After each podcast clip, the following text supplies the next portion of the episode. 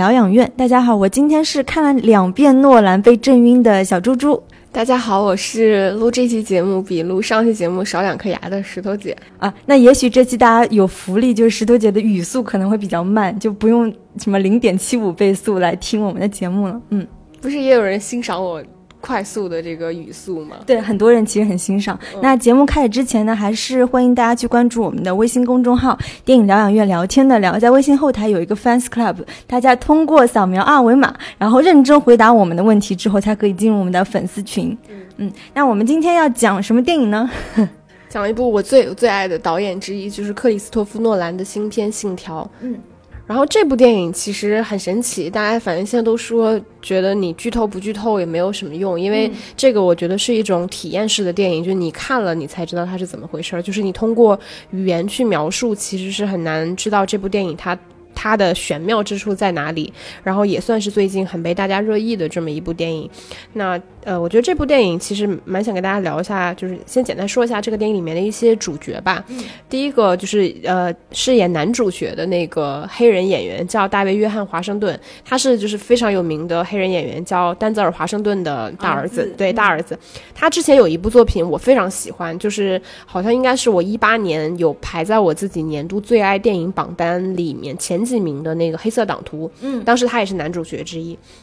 然后第二个，呃，算是男配角吧，主呃是罗伯特·帕丁森，就我们戏称嫩牛五方，呃，对。然后这个演员我觉得特别神奇，就是他最开始大家都知道，就是他是靠那个《暮光之城》对《暮光之城》破局，但是他又非常讨厌这个系列的电影。然后你能。就大家都能看到，就说他在拍完《暮光之城》之后，他其实试图一直在寻求他那种突破。他中间也抛呃拍了，包括像大卫·柯南伯格的《大都会》《星图》，然后也有我们之前聊过就是的詹姆斯·格雷的那个《迷失 Z 城》里面他也有拍，包括这个呃萨福迪兄弟的好时光。有有一段时间，我觉得他跟那个嗯。就拍《哈利波特》的那个男演员丹泽尔·雷德克里夫特别像，就是他们两个就是就是一直被定性了之后，试图在寻找一种自我突破，然后走向另外一个极端。所以其实我一直都不是太喜欢他，但这次说实话，我看《信条》里面，就是我觉得是我看过他以往所有电影里面我最喜欢的一次。就是我觉得，呃，无论是在外形上、角色上、表演上，我觉得都处于一种恰到好处的那个阶段。嗯。说实话，我也挺惊艳，就是帕丁森在这部电影里的表现，就是甚至我看有一些呃网友都说什么小李子第二之类的，或者什么未来十年就是帕丁森的十年。甚至有这样的评价，因为他在这部电影里非常有腔调，而且他的腔调又跟那个，然后又跟这部电影没有明确名字的男主角，就是两个人搭档的那种恰到好处。甚至我我觉得我的一个泪点就贡献在他们俩最后算是离别和诀别的那一场戏当中啊，所以真的是非常出彩。嗯。然后接下来说，这个电影里面的女主角是这个澳大利亚的女演员，叫伊丽莎白·德比德比茨基。她之前是那个了不起的盖茨比，然后包括银花儿，其实她都有出演。但我对她印象最深的是她原来跟抖森拍的那个夜班夜班经理。对对对，是是。哎呀，当时 超嫉妒的。然后我，但我我自己其实看完整个电影里面最喜欢这个电影里面的呃一个演员是饰演这整个反派人物，就这个俄罗斯军火寡头的这个叫赛特的。演员叫肯尼斯·布拉纳，然后他就是在情史上也非常丰富。他之前是艾玛·汤姆森的前夫，然后包括跟我们很熟悉的女演员叫海伦娜·伯特卡特，就是也是他的前男友。然后他是一个非常多才多艺的人，就在英国，就大家都知道，英国演员基本上全部都演过这个莎士比亚舞台剧。然后他其实在英国也是非常有名的，类似于像舞台剧王子一样的角色。他除了演员之外，其实他还是导演，而且他有很多我们很熟悉的。就是电影，呃，比如说一七年他翻拍的那个《东方快车谋杀案》谋杀案，然后包括一五年的《灰姑娘》，还有之前我们看过《雷神一》，其实都是他拍的。然后这个这部片子《信条》其实也并不是他第一次跟诺兰合作了，就一七年的《敦刻尔克》，他在那部戏里面他演了，我记得是那个一个指挥官，嗯，对，叫博尔特。嗯，然后他这个演员之前他也提名过很多奖项，比如像奥斯卡啊、欧洲三大、金球，他其实都有提名过。但总体的这个获奖表现上可能比较一般。但我觉得他在这部电影里面的角色的成立度跟他整个的表演，是我呃也是看了两遍之后我最喜欢的一个。嗯，刚石头姐给我们介绍这么多演员，然后我自己感觉就是这部电影突然就是回归到诺兰一个很英国腔调的一部电影。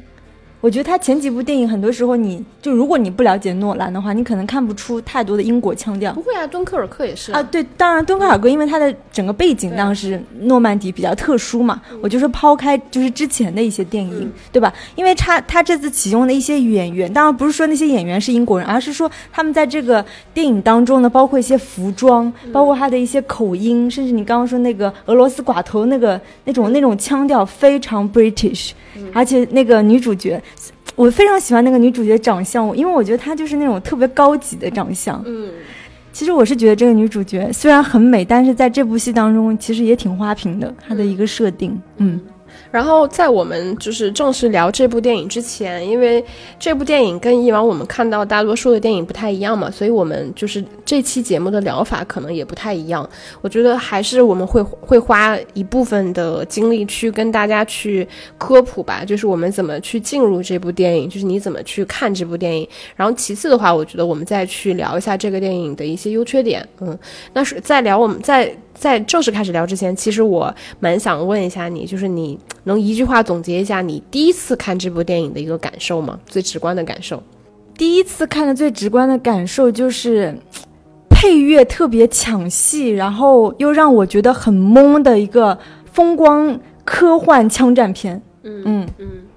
嗯，我你这个还是思考过的感受，我的感受很直观。我第一次看的时候，我就觉得。脑子是个好东西，可惜我没有。嗯，就就我会觉得说，我们一般都。会看，比如像诺兰之类的这种片子，我们其实会说这个片子它烧脑或者什么的。但我觉得这部片子它其实已经在烧脑之上了，它会就是已经超过你理解的这个呃，就是我们常规看电影时候理解的那个上限，所以它会导致你你看的时候你很被动，就你甚至都不是单向的吸收。我觉得你只是坐在那里旁观，然后就是你已经基本上不会动脑了，因为你不知道怎么动。所以这个就是我第一次看的时候一个很直观的感受，嗯，但我觉得这个就是我们说这种关于观影时候的这种旁观感，我觉得和抽离感也是我自己目前感受到，就大家对于这部电影就是比较批评的一个主要的源头之一，嗯，这个我觉得我们后面也可以再讨论，嗯，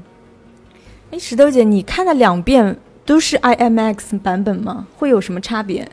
其实我自己看了两遍嘛，第一遍其实是在这种常规的影影影厅看的，然后我第二遍是看了 IMAX，我觉得其实还是有蛮大的差别的，因为它这个电影里面其实确实有部分的戏份是用 IMAX 摄影机直接拍的，所以你在看 IMAX 的时候，我觉得最直观的一个感受是，首先是在信息的接收度上，其实它会有很大的差别，因为这个电影里面它的信息密度太强了，就无论是在台词上面，还是在这个整个视觉上面，它有大量的细节，所以你。在 IMAX 上面去看的时候，其实你更容易去感受到，就是导演在，就是他为了能让他整个故事的这个呃叙事和呃整个逻辑上能够自洽，所以他安排了大量的细节的部分。嗯，比如说这个手表上面的这个指针，这个部分其实是很明显的，包括他对于演演员近景推的时候的一些处理，其实都是有差别的。还有，我觉得可能比较直观的一个感受，我觉得是在这种。嗯，像你说的风光片的部分吧，就是它在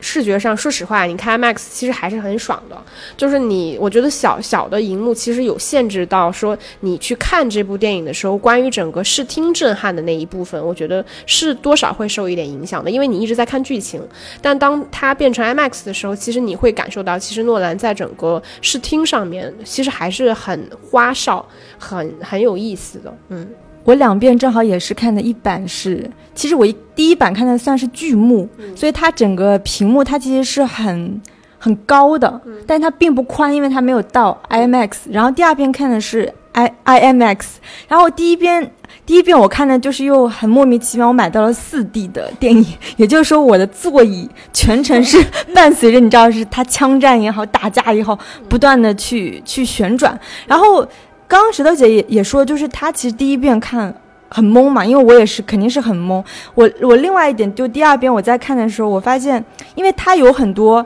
其实它的景别是偏小的，就是尤其是在看剧目的时候，所以你知道我那种压，我就我会觉得这是一种，我不知道，我觉得是导演故意的一种压迫感。尤其当你没有看 IMAX，然后一个屏幕又特别高的时候，它景别又小，其实它很多时候除了你说什么海上你。有个大远景之外，它其他的镜头幅度运动的其实不是很大，对吧？然后这种就会更加强你这种视觉上的压迫感，然后你又晕又懵，然后那个镜头又是这样的，我我我觉得这是一个造成观影。体验复杂，或者是你甚至有人说看不下去，我这这是一个很很大的原因，对吧？然后当我第二遍看，因为看的是 IMAX，然后又没有那个四 D 对我的那个椅子摇晃的干扰的时候，然后我我突然就觉得脑子清楚了很多。对，嗯，是这样的。然后再加上就是第一遍的时候，我会觉得它的配乐太强烈，就是本身它就属于密度非常。高密度，对吧？小景别，然后强配乐的这样的一个配置，也是加强了它这个观影难度。但到第二遍的时候，如果你就是稍微适应了它这种配乐的方式之后，你也会更容易进入到一个相对比较冷静的观影体验当中。嗯嗯，所以就是我们先亮个态度吧。你觉得你呃，觉得这部片就是从你自己来看，你喜欢吗？或者是你的感受怎么样？啊，我肯定是蛮喜欢的。我觉得我们打个分吧。嗯，呃，五分当中我打了四分。嗯，我觉得我能在四点五分之上。嗯，但是能打半颗星吗？那就满分。好，其实其实不至于不至于，但因为我自己是真的很喜欢诺兰，然后再加上其实我我觉得并没有去尬吹这部电影吧，就是我们可以后面再去聊。我觉得这部电影其实是呃还是很棒的，说句心里话，嗯。然后我们来看这部电影，其实基于上面所有说的这些内容，这个电影里面它故事的开始、结束跟最合适的、最核心的时间，其实全部都是电影开场的那个时间点，就是在基辅剧院发生枪击案的那一天。那一天，其实你从正向看，我们我们其实是跟着这个男主角，他。以正向的时间方向，就是逐渐的走入信条任务的这个过程中，那以这个也是电影前半部分的一个最主要的视角，观众也是跟随他逐步去了解的。但是电影进行到就是大概八十分钟的时候，其实基本上它是从反向来看，它的整个叙事就已经开始在倒向，呃，也是在这一呃，但是从反向来看，其实他也是在这一天，他为了挽救那个 cat 的生命，然后也为了阻止世界灭亡，然后。不断的去倒流回来的那一天的终点，而正反相遇的这一天，其实也是他完成整个任务的一天。那这一天，我们其实某种程度上可以看成是一次针对男主角他的这个前行运动，也就是我们说莫比乌斯环他最开始粘连的那一个点。呃，整个一套东西它能够完成，我觉得也是基也是借助于前面我们所说的那一套理论的体系，比如说平行时空、熵增定律、反物质和单电子宇宙成立的前提下，就是你认可了这个这个故事，其实都是基。基于这些来展开的，嗯，好，刚刚石头姐真的给我们科普了很多，我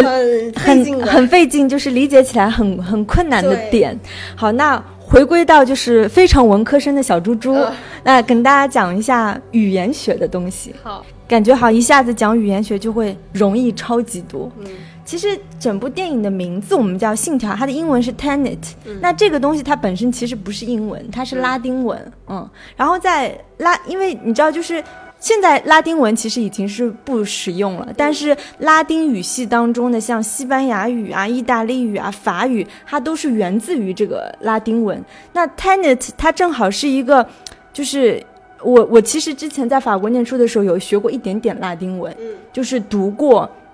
但丁的那个《神曲》又是用拉丁文读的，它就是拉丁文当中，包括现代法语也有很多我们喜欢玩的一个游戏，就是所谓的回吻，就是你 tomato 这种吗？对，就是你从前往后读和后往前读，它是一个意思。那包括像中国古诗词当中，其实以前的文人骚客也很喜欢利用这个游戏去做一些文字游戏。那非常恰巧的，我我会觉得，其实整部电影它就是某种的回文。那回文其实它英在英文当中我们叫 palindrome，它就是一个，它不只是一个语言学的一个现象，其实某种程度上也可以解释这个。影片结构，当时都有说，就是它其实最开始就影片的最开始是在那个大剧院嘛，大剧院发生的事情。那我们就相当于是，呃，从大剧院开始，我们第二个大大第二个大的场戏就是到奥斯陆机场，就那个自由港的部分，然后又到了那个塔林的高速路上，你记得多辆大车夹击，对吧？走到这一点的时候，其实很关键，因为从这个塔林之后呢，他其实再往回走了，他就再回到了这个奥斯陆机场，对吧？然后再回到了最初的那个大剧院。那其实大剧院的那一天的戏就跟那个史托斯克十二世那场大战其实是同一天，也就是说，他其实就像走了一个闭环，那就跟 Tenet 一样，他就从 T E N E T 再从 T E N E T。他就是完成了这样的一个一个闭环，这样不知道大家是不是更容易理解？其实电影当中，他每次要实现那个逆转，其实他是通过一个叫逆转门。那全全片当中一共有四个逆转门，这个应该是没有错误的。如果真的少数一个，大家还是可以留言告诉我们。那第一个逆转门就是奥斯陆机场就自由港的时候，对吧？第二个逆转门就是他们那个高速路大战之后的那个就是。凯特被枪击的那个塔塔林的那个港口，第二个逆转门，第三个逆转门就是他们信条自己团队在海上的那艘船，叫那个其实是在挪威的，叫特隆赫姆海外海。第三个逆转门，第四个逆转门，也就是最后那场大战，就是萨托那反派的老家史托斯斯克十二世，也就是他必须要通过这几个逆转门来实现他那种逆转。那也就回到我刚刚说的那个点，就是他们当高速公路上大战之后，他们通过那个逆转门，就是回到了那个奥斯奥斯陆的机场。为什么要从这个逆转门？到回到另外一个逆转，因为它必须要借助那个逆转门，它才能实现这个时间的流动。然后包括就是萨托，我们知道他其实有种像什么啊，过去和未来的中间人 broker。那他如何实现他这种庞大的什么军事交易也好，军火，其实他都是通过这些逆转门。也就是最后一场大战，我们为什么要防止那个东西就是被埋在里面，就是因为他可能。他可能每次跟未来这个所谓的交易，他肯定是在他那个时间胶囊里，我不知道有写坐标也好，有写地址也好。但是他每次埋一个地方，他其实是从另外一个地方挖出来的，因为他通过这些逆转门来实现这种流转啊，大概是这个逻辑。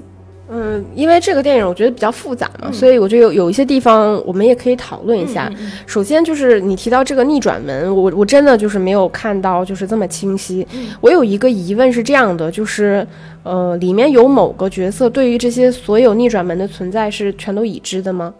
还是说每一个逆转门都是不同的平行时空关系呢？我觉得应该都是不同的时空关系。嗯。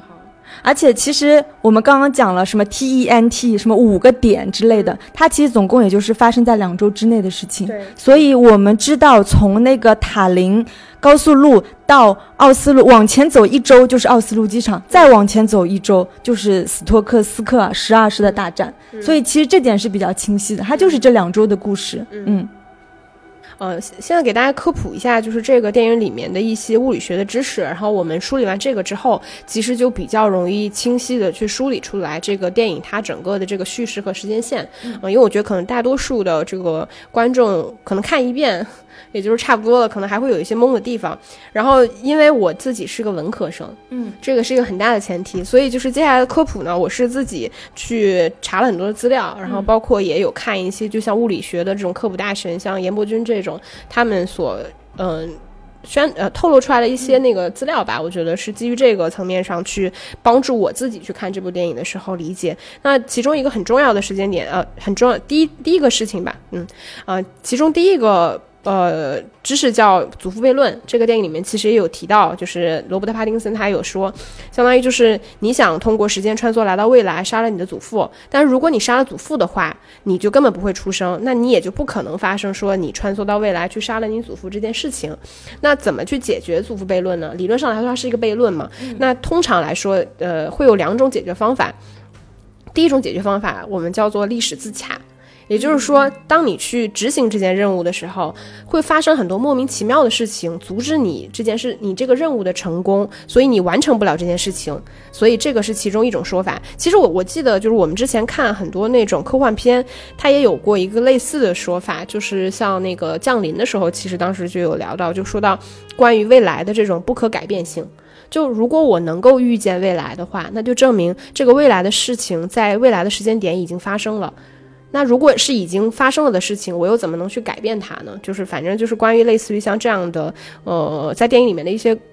设定吧。然后其实解决祖父悖论还有另外一个方法，其实就是这部电影里面运用到的，就叫平行时空。其实你是可以穿梭到另外一个时空里去杀了你的祖父的，因为我们关于另外一个时空，其实你是不可能去有这个呃现实的感知跟现实发生的这个环境。然后电影里面其实也有提到。我就是，其实刚石头姐讲到这个祖父悖论，就是关于这个时间旅行，它最早是由一个法国的科幻小说家提出来的，叫那个呃 h o n e Barraval，他是在一本叫一九四三年的那个科幻小说叫《不小心的旅游者》当中提出的，那本小说还蛮有趣的，嗯。呃，然后，然后接着说，这个电影里面还提到了另外一个东西，就是莫比乌斯环。就我们接下来所所说的所有的关于物理学的这种基本原理和知识，或者是猜想，它其实全部都是这个电影的基底。就是它的故事能够成立，全都是在它默认这些呃规则存在的前提下去组织起来的。然后我们说到这个莫比乌斯环，它其实这个电影里面有提到嘛，就是一张。呃，一张纸，因为纸一张纸纸它是一个很平面二维的东西，那你把它两端反着粘过来的时候，这样你在其中一面去运动的时候，其实呢你是跨越了这个纸的两面，其实你是在两维里这个两个时空里面去同时运转，但是你自己其实不知道的，这个也是这个电影能够成立的一个前提，就是这个这些人物能够同时正向和逆向的这两个方向去流动，然后第三个会。对，第三个会介绍到的东西叫单电子宇宙。这个电影里面也提到了，就是是约翰惠勒和查德费曼在一九四零年提出来。他解决的事情是说，呃，因为为什么所有的电子它都是有相同的电荷和质量，这个是一个大家的疑问。那其中他们提出来了一个解决的方案是说，呃，或者说一个方法，他们提出来的一个答案是说，因为宇宙里面其实只有一个电子。它其实是在同一个时间出现了不同，出现在了不同的空间里面。就如果说我们承认这一点，那我们所有感受到的这种粒粒子，其实它就是电子以时间逆流的方式去运动的。好像有点懵，听不懂。就是就是我们假设，如果说宇宙中只有同一个电子，嗯，那我因为你知道电子跟粒子的关系吗？也有点搞不清楚。呃，因为粒子其实是能够以自由状态存在的最小物质组组成，然后，呃，它它是嗯对，因为粒子其实是我们能够以自由状态存在的最小的这种物质构成，那它其实就是由电子、质子和中子组成的。粒子其实它是一个总称，总体来说就是它有点像是说粒子它并不是我们比如说动物下面会有牛、羊、猪，对吧？然后粒子其实就是那个动物的。总称，它其实并不指代一种真正实体的动物。那因为粒子其实是包含质子的嘛，啊，粒子粒子其实是包含电子的嘛，所以这个里面我们就提到说，如果宇宙中只有一个电子的话，那其实我们所谓感受到的那种粒子和反粒子，所谓它其实就不存在反粒子这个东西。所谓的反粒子，其实它就是在以时间倒流的方式运动的粒子。嗯，我们这个电影其实它也是这样的嘛，就是当它它一直提到的一个概念，就是当粒子跟反粒子它们去对撞的时候，其实就会发生湮灭反应，这个也是他们一直在阻止的一件事情。但是我们所说的这些粒子电子，其实它是微观层面的东西，就是我们在宏观层面上，其实是我们的感受不是这样的。然后这个里面也会提到一个，就是呃反物质，反物质就我们前面提到的，就是当正反粒子碰在一起，它就会湮灭，发生光子反应。那它在就我们说到这些其实是量子层面的东西，它并不是我们这种生物层面和宏观层面上所感受到的东西。嗯，反正就是我们就是要接受它这样子的这种科幻的设定，对。对。然后我我理解的就是当时他们就说，如果你逆转过去，你碰到你自己，其实你不能跟它发生一个特别直接的接触，这样就会烟灰飞烟灭嘛。所以当时我记得他们俩穿梭到那个奥斯陆机场的时候，其实他们俩是那个全副武装的嘛。虽然他跟他虽然那个 protagonist 跟他自己有那个对打的戏份嘛，但是是不是因为他穿了衣服之后，他全副武装之后，其实他们就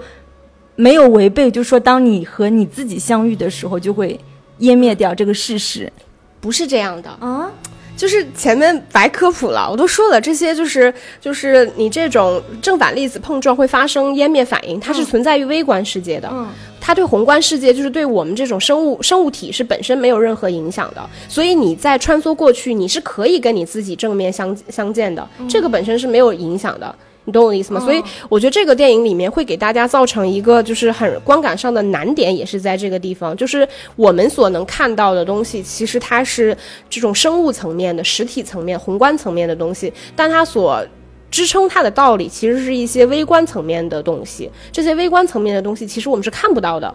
所以你会产生这样的混淆。然后我们接下来说这个电影里面，其实也是一直被大家就感觉是看了这个电影突然新获得的一个知识，叫熵增定律。就是这个，它熵增定律其实就是热力学第二定律，就是它指的就是一个封闭的系统里面，熵是永远只能增加，不能够减少，除非说你。就大家也能经常看到这个例子嘛？大家都举说一个很混乱的房间，如果它是封闭的，那它的熵值一定比一个干净的空旷的房间它的熵值要多。那你怎么样？就是你你乱的这个房间，它的熵值是没有办法自发减少的。你怎么能够让它减少？就是你打开这个房门，然后你你人为的去收拾它。对你把它打扫了，它的伤势才可能减少。所以它对照到就是时间这个观念里面，因为时间其实是我们人类或者说我们宏观层面上能够感受到的东西。它在我们我们都觉得时间是这个叫线性的嘛，嗯。时间一直都是朝一个方向流动的，我们都只能慢慢变老，我们是不可能从说你从变老到年轻，这个是我们人类的一个感知。那熵值其实就是基于说，呃，在宏观层面上，你感你感受到时间是朝一个方向流动的，熵值在我们的空间里面也是只能够去增加，而不能够去减少的。但是换到这个微观的粒子量子层面上，其实它就不是这样的，就是在量子世界里面，就我们说的微观世界里面，其实时间它是没有方向性的。我们宏观世界有，就是微观世界其实它是没有的。时间对它来说其实只是一个坐标，就时间在微观世界里面，它其实可以正向，也可以逆向，它甚至是可以没有任何方向的。然后这个地方也是我看到，就是严伯钧大神他他举了一个例子，也就是说，比如说粒子在时间正流的方向下，它从 A 到 B，其实完全等同于一个反粒子，就我们提到的一个反粒子，它从呃时间倒流从 B 到 A。所以这个电影里面，它为什么能够实现说在宏观世界里面，呃，实现这种所谓的时间倒流？其实它就是应该是有某种特殊的这个材料嘛，它就是像它里面做了一个那种像旋转机一样的机制，然后你可以通过这个机制去在不同的时间里面完成穿梭。其实它并不是一个时空的穿梭，它只是说时间在这个空间里面是正流，在那个时空里面其实倒流，它就是一个平行时空嘛，你可以这么理解。我我看完之后，就是我在网上也看到一种说法，就举随便举个例子，就比如说我要告诉一周前的我自己，今天那个体育彩票开票的那个号码，那如何通过信条逻辑就是实现这个穿越呢？就是他先通过这个呃蓝色的通道进入到那个逆转门，然后不就从红色的通道里面出来了嘛？那红色通道这个通道就是本身就是逆转的嘛，但是它。进入到逆转的里面，他并不能直接遇到一周前的自己，其实要在这个通道里面待一周的时间，然后你再遇到一周前的自己，你通过一种方式，反正就是告诉他那个彩票号码，然后你你相当于是逆转的，你如何再回到正向的你自己呢？你就相当于从一周前的那个彩票那个通道之后，再通过这个蓝色的通道再待一周，然后你才能回到这个正向的空间。是这样，就相当于它两边的通道其实是平行的，就是相当于你要各待一周。嗯，那你记得当时他，当时就是那个凯特被那个逆向子弹不是打伤了之后嘛，他们就是为了争取让他多活命的时间，他们不就逆转回了一周前的奥斯陆机场嘛？嗯。对吧？其实他们回奥斯陆机场那个过程当中，他们其实是在一个车厢里待了一段时间的，他们是待了一周的。嗯，但是在那个车厢里面，其实他们就已经是在逆逆转，对他们就是在逆向，对对对。然后，然后就是到了那个一周前奥斯陆机场，就是飞机撞的那个时间，然后他们不就还相遇了？对，我知道，因为他必须要通过那个逆转门嘛，不是不同有塔林，他是从塔林相当于回到奥斯陆那个逆转门嘛。嗯，所以所以这个这个哇，这个所以看这个电影就是真的是脑子不够用，呃，就是哎，突然就是太感慨自己的这个水平太太太太差了，就所以前面我们说我说到的那些东西，我觉得也不是说完全的严谨和正确，因为我毕竟也是自己去呃。梳理对梳理学习的知识，所以如果有一些就是类似于说物理学的大神，然后关于这部电影或者是关于我之前说的那些内容有哪些就是觉得我说的是不对的地方，也欢迎大家留言，就也也给我们一个学习提高的机会。然后除了前面学到说到的这些物理学的知识，其实还有这个电影里面它整个在叙事层面上完成了一个东西，它提到了叫前行运动，这个东西其实它说实话，这个就是。这个说法最早其实就是来自于英国，就是因为英国其实它是最早有大量的居民，其实它是居住在很偏远的地方，然后但是因为当地的交通非常的方便，所以是有大量的人呃居住在离伦敦非常远的地方，然后每天坐大众交通来到伦敦这个地方去上班，然后那个下了班再从伦敦返回，然后因为大家可以想象伦敦它其实是一个中心点嘛，它有点像是我们说的钳子的那个两点捏合的地方，所以。其他的人是从伦敦以外的地方来到这个地方，这个我觉得也是伦敦呃或者说英国呃最早形成的一种，我觉得呃社会性生呃社会的事件，所以这个我觉得也是诺兰他自己比较熟悉的，他也运用到了这个电影里面。所以我们从叙事层面上来看，这个电影它整个也也是通过这个他所谓的前行运动来完成了这个叙事层面的故事。然后我们前面讲了。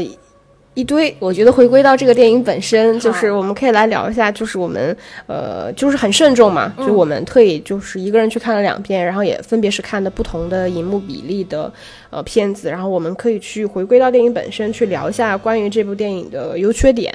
嗯，然后。然后我先来聊一下优点的部分吧，因为我们其实对这个电影整体的这个评价还是比较高的。我觉得有一个我自己很认可这部片子的，我觉得是在于导演尝试的部分。就我我觉得其实大家对于诺兰这种导演，其实他的预期是非常高的。嗯，就是你你觉得他他拍出来的电影一部一定是一部神作，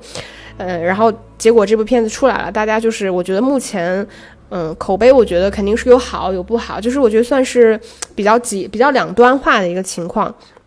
包括很多人认为这部片子其实它并不是一部科幻片，然后包括觉得它就是陷入了有点像是李安当时拍那个双子杀手杀手的时候的那种呃。景况就是拍了一部很高概念的，然后很空洞的电影，然后它不是科幻片，它甚至可能只是一部警匪动作片，就是会给他以这样的评价。包括观众整个看下来，觉得好像并没有那么的吸引人，然后并没有很封神，就是会有这样的观感。但是其实我在看这第一看这部片第一遍的时候，其实我我就在一直想一个问题，就是我觉得大家期待诺兰拍出来的是什么？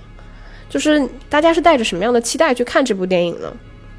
就大家期待的是一部就是有点像《盗梦空间》一样非常完美的烧脑的商业片吗？就是我不否认诺兰其实他一直是一部就是一直是一个就是类型片的导演，这个是一个很重要的前提，所以他也能够有这么大的一个受众面，我觉得这个是。但是如果说诺兰今天一直他在拍像《盗梦空间》这样一个完全隶属于类型片范畴之内的电影，他可以一直很成熟的去拍，然后。我我觉得这个它还会是今天我们所一直想要去赞誉的这种所谓玩电影结构、时空关系的这种大师吗？我觉得不是。其实，我觉得在诺兰的片子里面，我们最常讨论的也是说他如何去处理时空关系，对吧？我觉得就无论是他最开始去拍《夷岭》，还是去拍这个记忆碎片，然后其实我们都能看到他去玩这个叙事上的这种东西。但我觉得技巧本身是中性的，就是他。就是说，我觉得类型片可以用这种所谓复杂的这种叙事，那非类型片其实它因为它并不是一个绝对的艺术片，就是非类型片其实也可以用。我觉得只是比例的问题。虽然我们看这部片子，就像《信条》，它也是一部类型片，但是相应的，我觉得诺兰其实他在这部片子里面舍弃了一部分所谓类型片会给到观众的这种类型满足，然后去来换取更多的他对于时空关系的一个尝试。其实我觉得我自己蛮感动的一点，就是像当时我们去聊以李安的那个。双子杀手的时候，我们也我们也不会去绝对定论说这个就是一部烂片，觉得李安就是一个很失败的尝试。其实我们不敢去下这样的结论。我觉得像今天诺兰去拍这部片子的时候，我觉得反而让我产生了一个更强烈的共识，是我觉得像他们这样的导演，其实他们已经不是在单纯的在自己所擅长的领域里面去拍一部技术更加成熟的电影。而是说，他在，我觉得他们一直在试试试图去探讨说，关于电影的边界到底在哪里？因为我们都我们现在都是知道，就电影一百多年了，感觉电影已经是处于一个无论是在创作层面上，还是在技术层面上，我觉得都是一个很已经很空间很小很小的阶段了，就是它已经处于一个创作力和整个想象力枯竭的阶段，大家也没有办法去。去去想象说电影的未来到底在哪里？那我觉得李安和呃诺兰，至少在我看来，我觉得他们都是在通过自己擅长的部分去探讨这个边界到底在哪里。比如像李安，他自己接触到了一百二十帧，他觉得这个东西他拍过了之后，他没有办法再回到过去。我觉得这种感受是他一个导演作为一个创作者、一个制作者，他所站在的角度所看到的问题。其实这个他现在的感受，我们感受不到。我们很难去说他的感受是对还是错。那我觉得像诺兰也是一样的。其实我能够有一个比较直观的感受，是从诺兰拍完《星际穿越》，然后到他拍《敦刻尔克》。其实《敦刻尔克》现在在我们看来，我们也不会给他那么高的评价的一部电影。就是其实你能感受到他在那部片子里面，他已经放弃了很多他关于类型上的这种非常擅长的部分。我觉得它并非是在以一个很空洞的概念去组织这部电影。我我觉得什么叫空洞的概念是这样的，就是打个比方，我们看很多那种像，比如说像彗星来的那一夜这种电影，它是有一个哥本哈根猜想。我们在基于这个猜想的情况下，我们去呃做了一个。我们去配了一个这样的故事，然后这个故事基于这个理论，让它变得非常的有戏剧冲突和悬念。但是到这一部电影，其实我觉得诺兰并不是先有了一堆的概念，他他并不是先有了一个概念，然后再去衍生了一个故事，而是我们看到他其实相当于是有了一个故事，然后他通过他以前面我们说到的那七八个非常呃。严谨的物理学的知识猜想去把这个故事铺陈开来。其实我不知道大家有没有这样的感受，就是当你以这样的方式去展开你的故事的时候，其实你创作者在中间很多故事或者很多走向，它其实是不受你控制的，因为你要严格遵守你制定的这一套，呃。我觉得是游戏规则也好，或者是你故事的展开的结构也好，所以这个会导致说，我们看下来，我们觉得整个故事并不是我们传统看到的那种非常具有戏剧冲突，比如说像《黑暗骑士》的那一种，那个是一个导演高高在上，他去向下，然后展开了一个针对我们非常精妙的，就是能够让你在什么样时间节点调动什么样情绪的那一种类型片的故事。其实我觉得不是这样的，而是说他他其实我觉得做的是更加。基底的东西，所以很多人说这个片子不是科幻片。其实我觉得它是不是科幻片并不重要，而且你知道科幻片它是本身科幻片这个东西它是没有办法脱离任何其他类型片独立存在的。比如说每每一部科幻片几乎它都是跟比如说这这个这种呃动作片或者是爱情片。惊悚片就是科幻片，它是一个永远要跟其他类型做结合的这么一种类型片种。所以这部片子，我觉得它是不是科幻片不值得被讨论。就我们可以说，它展展开整个故事，它是一个类型故事，没错。我们看得到它前面完全是在以一个就是这种警匪动作片的方式去展开这样一个呃警察，然后被选中了，他是怎么样去一步一步破解这个谜题。它的前面正向的叙事其实确实是一个类型的故事，但它展开整个故事的这个逻辑，其实在一个。我觉得是一个很硬的科幻观的逻辑再去展开的，嗯，所以我觉得大家如果在看这个电影的时候，你完全是抱着一种就是被，其实某种程度上你是被他骗了嘛，因为上来他就是在一个类型片的方式去，给你讲这个电影，所以你一定会期待在这个过程中获得一种类型的满足。但是你看看，你突然发现你好像获得不了这种满足，甚至于他到电影整个后半部分，他还切断了这种类型片的拍法的时候，你突然发现你前半部分在看一个这种警匪片，突然后面又变成了一个战争片，你会觉得好像有点莫名其妙的。嗯，其实这点我还蛮认同石头姐的，因为我看完。电影之后，其实我有关注啊，其他的电影的群，大家在怎么聊这个电影？我真的发现褒贬非常不一。有人可以把诺兰就是又开始封神啊，各种吹捧；那另外就是说这是什么呀？根本就是在拍大家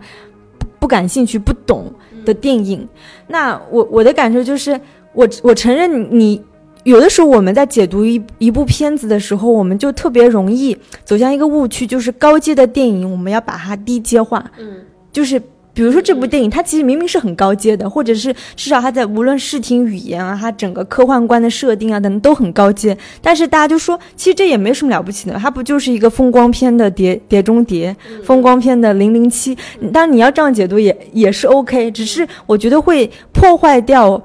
很多我们对电影解读或者欣赏电影的那种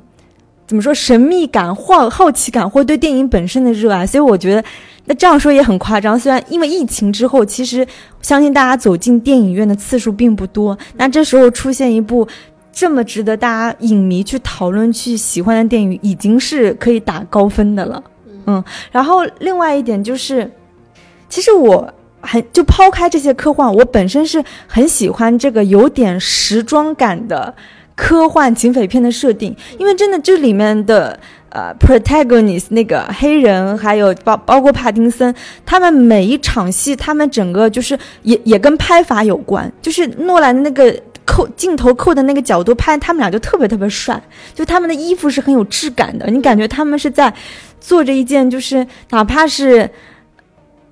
就哪怕是间谍活动，哪怕是什么偷盗行为，都是非常高级、非常有品位那种时装感，这点我还蛮喜欢的。然后另外一点就是。这个男主角，这个英雄本身，其实本质上这是一部啊个人拯救世界的电影，对吧？你抛开一些，他绝对是这样。但是相比于以往，就是我们在讲这种什么英雄拯救世界或者是英雄成长的部分，我们会。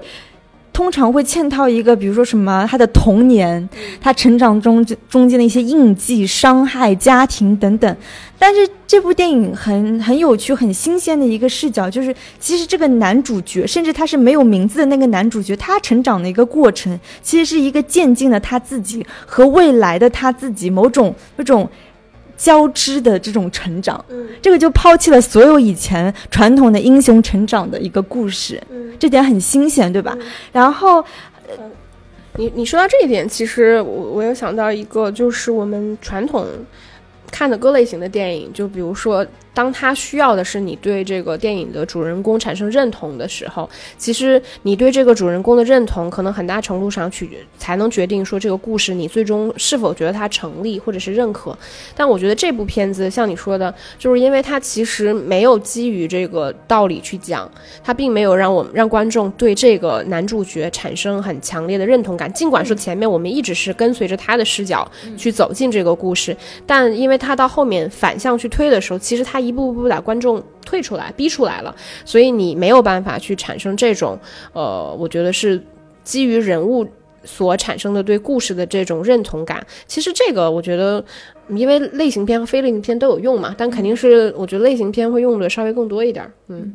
我们如果是按照他整个电影的节奏看，一开始他可能只是一个什么 CIA 的探员，被招募进了信条组织的一个小成员。然后包括他在这个过程当中，他接触比如说那个印度的那个女大佬等等，就是反复在说他可能只是个 A protagonist。但其实到影片结尾，我们知道他其实是整个信条组织的一个创始人，大家都在为他工作，他才是 I am the protagonist。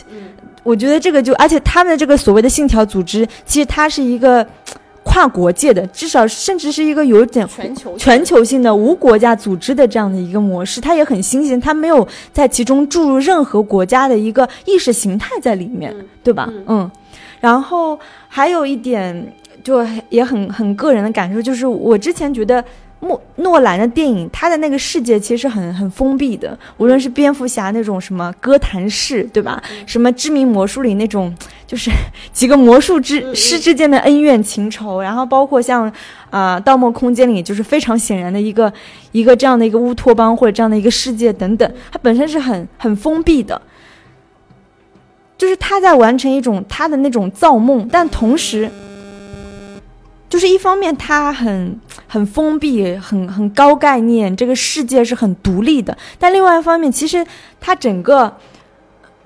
组织完成叙事的这些桥段，其实是很现实化的，它并非那么科幻像。因为它，比如说它。什么去剧院夺取那个叫什么波元素？嗯，然后比如说他去机场里要撞飞机等等，就是凡是他要实现他目的，他设计的一些桥桥段，高速公路上飙车或者抢劫，其实都是普通的一个枪战片或者是警，就是类似于警匪片的那种模式，它并不那么科幻。所以我会觉得他这种现实像和另外一种层面上的非现实像，在诺兰的电影当中会有一个。就是像石头姐说的，就是你是类型片还是不是类型？就是你会有一种这样的疑惑，但是又整体又营造了一种很很奇妙的一种观影体验。总结说，就是它其实组织叙事是通过人物行动来推进的，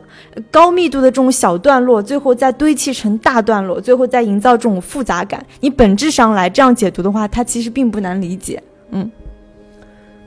我我其实不太认同说这个电影不科幻。就我可以理解，我可以我可以认同说它不是科幻片，但是我我觉得就是这个电影其实很蛮科幻的。就我觉得大家对于科幻的理解到底是什么？我我比如说大家都在说，像像前面聊到过的很多电影都会用所谓平行时空这个东西。那它有了这个概念之后，它其实不会去解释。他不会告诉你什么叫平行时空，为什么平行时空能够去完成这一个故事。他只是说有了这样一个概念之后，他再去进行他自己一个完全脱离于这个概念本身的一个故事，对吧？然后，但我觉得诺兰其实他做了一件非常难的事情，就是他把这些概念本身拆得非常的细。他就是把过去所有打着科幻片导演去拍。拍去借用的名词，但是其实他们根本讲不清楚的内容，把它拍出来了，把它可视化了。就比如说，我们谁见过？呃，一个电影里面，可能是我自己没见过，我不能说，可能真的没有。就比如说，一个电影里面，它的平行时空，如果把它视觉化了，是什么样的？我觉得在至少在这个电影里面，其实我们看到了它是怎么完成，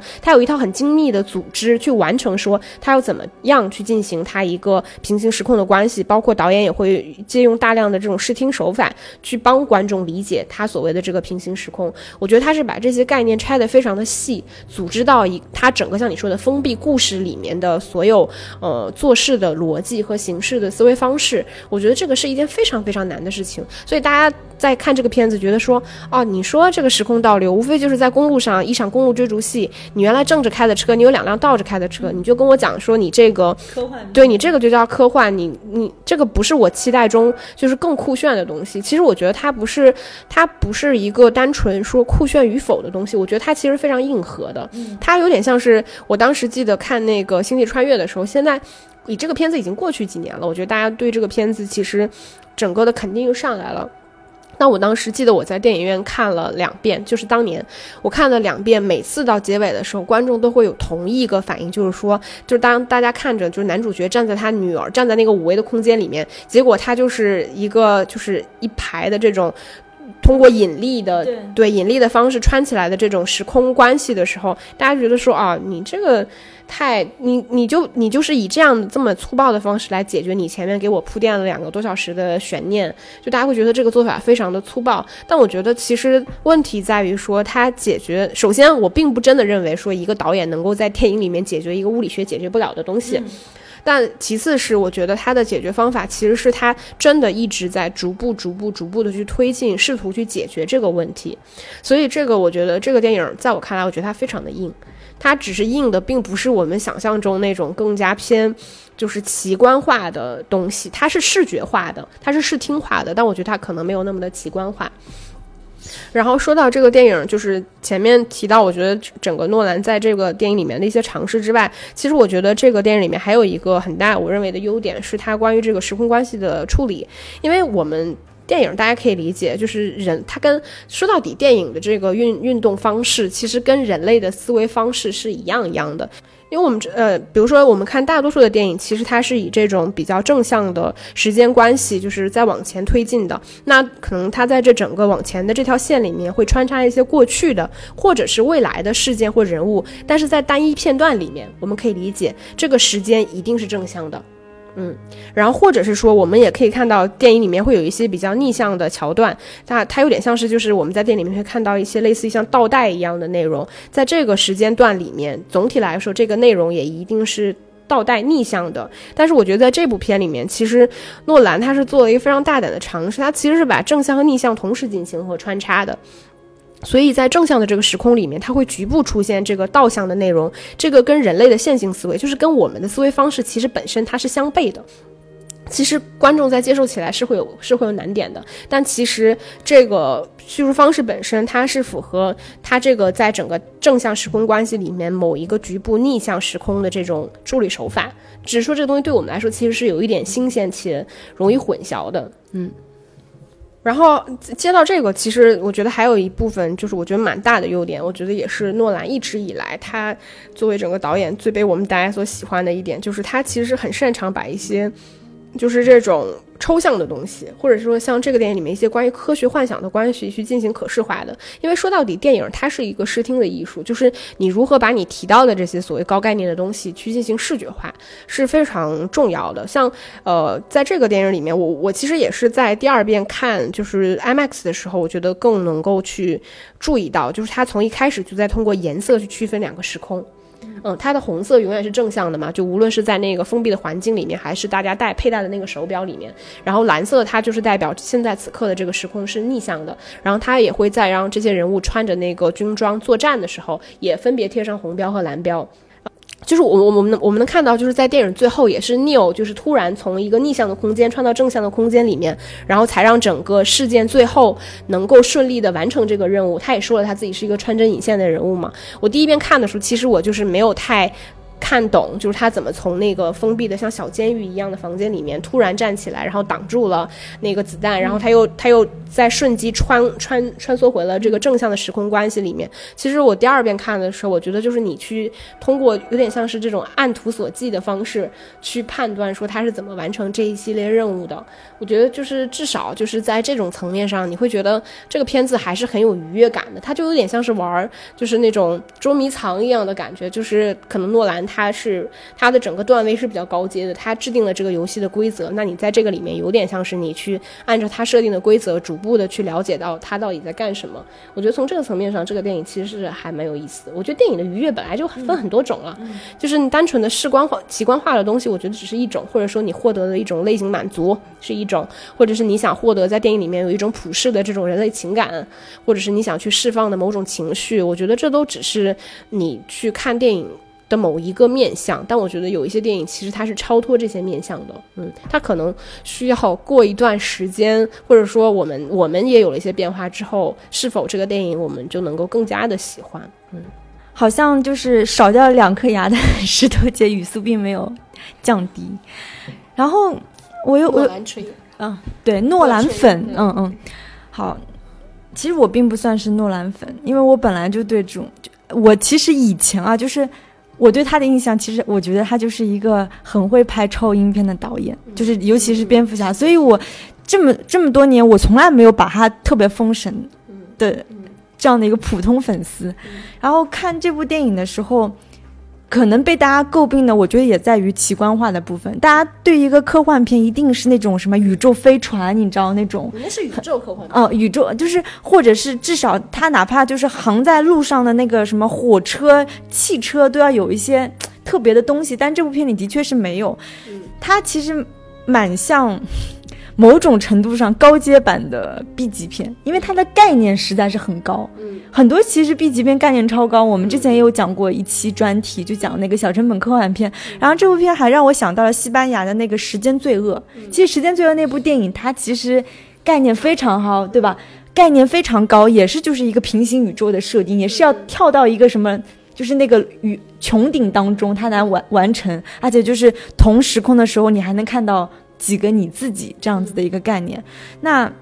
说到，就是这部电影当中，其实一开始当那个男主角就发现这个子弹是可以逆向的时候，那个女科学家就说：“你不能按照我们以前这种线性的因果关系来看。”那我就想到了，其实西方语境下的。宗教观本身是比较线性的，它不像我们中国传统，我们讲那个什么轮回啊，讲那种不断的循环往替。所以我觉得就是很可能西方人他本身对这个啊宗教观的这种历史时间意识，它就是相对比较线性的。所以当这部电影突然就是诺兰非常高概念的提了这种什么逆时空、正时空的时候，我觉得我觉得真的是把人家说懵了。而且我看那个国外的。西方的那个影评人其实对这部电影的这种，尤其是时空设定，我觉得他们的反应非常非常强烈。嗯，他们会觉得非常新鲜。然后，然后你说到这个地方，你就记得吧？我不知道为什么，我就是老能唤起我对那个维伦纽瓦降临的那个，因为他那个，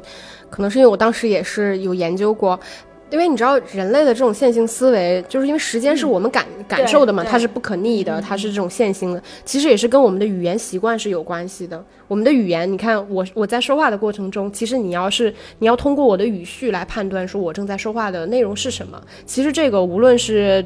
就是哪种语言，它其实都是需要，比如说我三秒的时间，我从十一点零一分说到十一点零一分十八秒，你需要通过这个时间来判断说我传递的信息是什么。就是人类的语言方式决定了人类的思维方式，也就决定了我们有所谓的这种因果关系。嗯。然后我我是觉得应该是西方语言会比中国语言更相对来说更容易实现这种。语言的逆转，对，因为它的语法、它的各种结构导致的。然后，在我我我这边，我我想到的是，传统的科幻片经常会有一个，就是那种无看不见的手，或者是未知的力量。其实你个人在对抗这些东西的时候，会有一种。无力感，但是这部电影当中，其实这个虽然没有名字的这个 protagonist，他的个人意志反而是非常强烈的。嗯，这个我让我想到了就是尼采的哲学，他他有一个理论就是叫永恒轮回，他的那个时间观就是跟我刚刚说的那种传统的线性的历史时间意识是完全不一样的，而且在尼采的这个呃。永恒轮回的概念里，他把个人，他甚至用一个词叫超人。他这个超人就是指有强烈权力意识的超越性主体。就是说，你在这个永恒，因为他的那个哲学的世世界观里面，就是把线性的这个时间观打破的，而且他是让人就是在这个永恒轮回的无限性，重新激发个体对当下的这种责任感来被感知。所以，他本来就是打破过去、当下和未来。我我觉得。这个哲学概念突然就觉得跟诺兰的这部电影非常非常契合，嗯，因为尼采在哲学史上他是一个很很叛逆、很反叛逆的这样的一个人，所以啊，诺兰拍这部科幻片，我觉得如果你一定要说它是科幻片，它也是也是比较叛逆的做法，嗯，对，而且我觉得这个电影像你说的，我觉得它有一种就是很冷酷的一面，是这样的，就是它更像是一个就是你需要经。精密组织的这样的一种仪器，就是你需要很精准的判断当下每每一个位置要放什么。那我们能看得出来，他在这种高概念的电影里面，像我们说的，诺兰归根到底其实他还是一个类型片的导演，所以他在这种高概念下面，他是有一些降维处理的。比如说，他会加入一些相对来说比较普世的，我们能够去接受的感情，比如说这个母亲对孩子的这种强烈的感情，能够催生他有很。产生很多的这种呃行为，比如说忍不了这个男人对她最后的这种呃就是暴虐吧，不能不能让他在最后也觉得自己成功了，一定要提前干掉他。就是他会也促使有一些人类普世的这种情感，像当时《星际穿越》也是嘛，一定要有一段父女的这种感情。就是我觉得诺兰其实你能看得到，他是为了让观众去理解，包括去平衡他所他所想要的这种实验和。呃，类型满足之间的这种平衡感，所以它一定会有一些非常普世的、容易理解的感情在。嗯，这个我觉得是这个电影里面所给我们传递出来的一种感受。所以这个也是最后我们看完了，觉得我没有获得一种类型满足的一个很大的原因，就是我没有获得一种认同感，获得一种就是普世的情感。我觉得这个怎么说？某种程度上，我我其实并不认为说它是一个非常呃不 OK 的事情。因为没有没有完美，我觉得这个世界上没有完美，就是你你想要的东西和另外一样东西，它某种程度上它可能就是此消彼长的关系，嗯。然后说到这一点，其实也延伸到就是我们可以来聊一点这个电影的缺点。我觉得这个电影它并不是完美的嘛，我觉得其中有一个很大的一个缺点，也是在我前面说到的这一点。我觉得它并没有平衡好抛给观众的这种类型满足，跟他想要的这种个体实验之间的这个尺度。因为类型片其实你就是要给观众类型满足，比如说我看了一个喜剧片，我就是要笑的，对吧？然后我看一个这种动作片，我就是要有这种惊险刺激的感觉。其实观众去抱有这样的期待去看一部类型片的时候，包括你前面所有叙事，你也是在通过一种类型片叙事的方式去给到观众的时候，你就应该知道观众会抱有这样的预期。但是其实它。你看像啊，其实你看他像前面的时候，他也会会给观众一些起呃满足，比如说枪战，比如说这种公路追逐，然后包括像这种螳螂捕蝉，黄雀在后的这种反转，其实它是一些类型片的关键节点。但归根到底，就是你前面你试图让观众沉浸的时候，那观众是跟着主人公的；但到后面部分的时候，当你去你想要去时间倒退的时候，其实你是一步一步想让观，就是你被迫的。或者说你主主动的，你就让观众从你的故事里面脱离开了。观众是一瞬间就被你的故事抛了出来，所以观众既要理解你的故事，然后又被你的故事所抛离。其实你的就观众的观感，我觉得是会有一点难受的。我觉得这个也是他没有平衡好的原因，就是因为你商业片儿，你要赚钱，你赚钱你就是要有一些非常普世的。非常降维的东西，要让观众去买单，但是你又要有一些很高概念的东西。当你想去平衡这两者之间的时候，我觉得是会没那么容易的。嗯，对，其实我我认同石头姐，我我其实是有点担心她的那个票房叫什么后发力的，因为我觉得她基本上就是要么就是赚那个影迷刷两遍三遍的那个钱，对吧？要不就是经过一批就是最近几天的一个口碑发酵之后，我觉得有很多人可能就。选择不进电影院了，我我觉得他他是有这个风险性的，对吧？嗯，有些人会觉得天哪，这个片子我应该看了很难受，对，就算了吧。对，我觉得他他有可能就是那种后发力不足这样的一个情况。然后缺点的话，其实我我觉得这个片，当你说我们刚刚一直在讲它的很多高概念，很多很多就是东西，我但是我觉得这个片还比较弱的就是它的主题和人人物吧。嗯。其实他的人物塑造，你你当然你要说以他就是故意塑造出这种什么渐离感也好，就是不那么饱满的人物，你你硬要说，我觉得当然能成功。但其实他的人物塑造是是不饱满的，而且是相对比较空洞的。我觉得他这个电影里边真正核心的东西，就是他想传达的这个观念，就是或者说这个他的前行。故事本身，这这个整个，呃，他想传递的这种科幻观，我觉得这个东西才是它的核心。其他所有的人物，或者说事件，我觉得全部都是一些工具性的东西。你可以这么说，我觉得男主角不工具吗？很工具啊。包括里面所有跟他产生关联性的所有人物，其实都很工具，他都是为了这整个完成这整个任务来服务的。嗯，还有一点，其实我觉得他也算有点偷懒的地方。当然，你说这个片已经很不允许你说诺兰偷懒，他已经很难懂了。但是我们仔细平心而论，你会发现，真正就是他在给你怎么说，就是要给你让你懂一些东西的时候，他其实还是靠台词说的。没有，你没办法，你那些我知道，就是那些点确实是很难懂，但是他，他的确是，就是你，我我是我不认同，我觉得不是偷懒，而是因为你的讲不清楚嘛。对，因为你 这是你故事的基底，就是他其实有一个比较理想化的状况，是他这个电影如何拍得更好，就是当所有的观众全部都具备。一定的物理学知识，知道他在传达的起码的科幻观是什么，就是他的他的物理学观念是什么，你再去看这个电影，其实他会省掉很多的东西。你去你的信息点就是它的基底，它它这一套东西太复杂了，它是不可能说我去花两个小时给你解释一下我这些观念是什么。如果是这样的话，它就是一部科教片。的确是这样，但是啊，好吧，那那就说最后一场大战的戏好了。我是觉得最后一场大战。大家的注意力都是在于这个什么红队和蓝队的前行运动、前行作战吧？但其实这场戏真正的目的，只是说那两个人去那个底下去拿那个，嗯，对吧？去拿那个什么那个像那个骨肉相连的那个东西。我当时就觉得是一个骨肉相连。对，但是你不觉得就是本身已经很难懂，大家的注意力就全在那个什么楼撞破了，又又，当然这个视觉也是很好看的，奇观化的东西吗？对，但是其实真的是掩盖掉了，其实他这场戏拍的主要的目的是什么？我觉得造成了这种观影上的难度。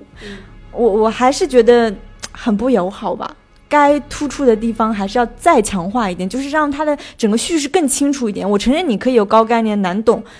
但我我如果不能这样说，其实我是觉得他可以拍的更好吧。嗯，难度很大。对，其实我其实我其实你，但是你说这场戏，其实我蛮认同的。我觉得还是平衡的问题，就是好多东西它太难平衡了。就是他看，就是他要给观众一些类型满足嘛，所以他有一些奇观化的东西。所以你说他这场作战，其实很多地方它是奇观化的，就比如说那个楼，他要蓝队红队同时去开枪，然后上面愈合的瞬间是下面马上对要坍塌，对，就是这种东西它是要给观众，但是。他又这个可能又不是他真正想要表达的东西，所以他一直在其中平衡。但我我自己，我我理解，我觉得这个确实是一个问题。但我自己有一个就是看这个电影的时候，一个很大的感受，就还是回到原来刚开始说的那个，就是我们我们我们知道自己站在什么位置，但是其实你你要有一个坐标参照，你才知道你现在是在什么位置。然后当你看到了一个终点，比如说终点就是一个 B 的时候。当你在其他地方看到了一个 B，你就觉得全世界的 B 都长这样。但事实上说，从你的位置怎么到达这个 B，它中间的过程其实可能很重要，或者说它可能很复杂。我觉得这个是这个电影里面给我看到的一个东西。比如说，就是说那个大楼里面，你记得有一幕是有一个士兵没有没有及时接上接到提示，他就被封到了那个楼里面。其实当时那个奇异博士他也有类似这样的场景，就是时间倒流。当时间大面积倒流的时候，有一些人他可能就没有那个坏人吧，就没有及时出来，就被封在那个楼里面。其实，就是你从结论上来看，就你从 B 上来看，他们的结论都是一个人被封在了大楼里面，它是一个时空倒流，是一个视觉奇观。但是从我的位置怎么到达这个 B，或者是我中间感受到了什么东西，我觉得其实是非常重要的。我觉得也是这个电影的魅力。但我们现在是在说缺点嘛？还有还有这个电影还有一个缺点就是。因为他的物理学知识其实铺铺陈的太开了，它涉及到很多的知识，所以难免他当他把这些知识借用到他自己真正可视化和视觉的部分以及它的叙事上的时候，其实他会有一些设定是有问题的，它其实是没有逻辑，没有那么的。呃，精准。其实当年在《星际穿越》的时候也有，但因为我自己其实并不是这方面的专家，我只能是，呃，说一个我自己当时看到的，就是物理学的知识，以及我对照到这部电影里面的时候，就是关于它的一个设定，就是他讲到，当你人从你现在的时空，呃，穿梭到另外一个逆向的时空关系的时候，你需要带一个氧气罩。嗯。因为他讲到说，那个呃，氧气氧气是没有办法顺利的穿过你的这个呃逆向的这个肺部，对，没有办法顺利的穿过。这个设定本身应该是有点问题的。嗯，这里有个概念叫手性分子，它其实讲的是两个结构的这种镜像关系。这两个镜像，它是就是嗯，比如说一个东西是非常好的，但是它的镜像可能就是跟它截然相反，它可能就是有剧毒的。其实它讲的是这样的一种东西，但是氧气它是一个分子结构非。对立的这么一种结构，因为我真的这个不是非常的懂，但它就是讲，就是氧气在它的镜像关系下，其实它是没有任何变化的。也就是说，你正向时空的氧气跟你逆向时空的氧气，它们其实是一模一样的，所以它是不存在说你到了另外一个时空，你没有办法正常呼吸的这个设定的。这个设定本身是有一点问题的。嗯，我觉得带氧气罩那个很可能是为了包括水这个东西。嗯嗯，就比如说，那你如果不能呼吸氧气，你是不是也不能喝水啊？嗯嗯。但是我觉得他氧气那个真的就是为了提醒本来就很懵逼的我们，什么时候他在逆向，什么在正向。如果连这点提示都有，我们就更更懵逼，对吧？嗯，好，那我们今天的节目就差不多到这里，那我们就下期再见吧，拜拜，拜拜。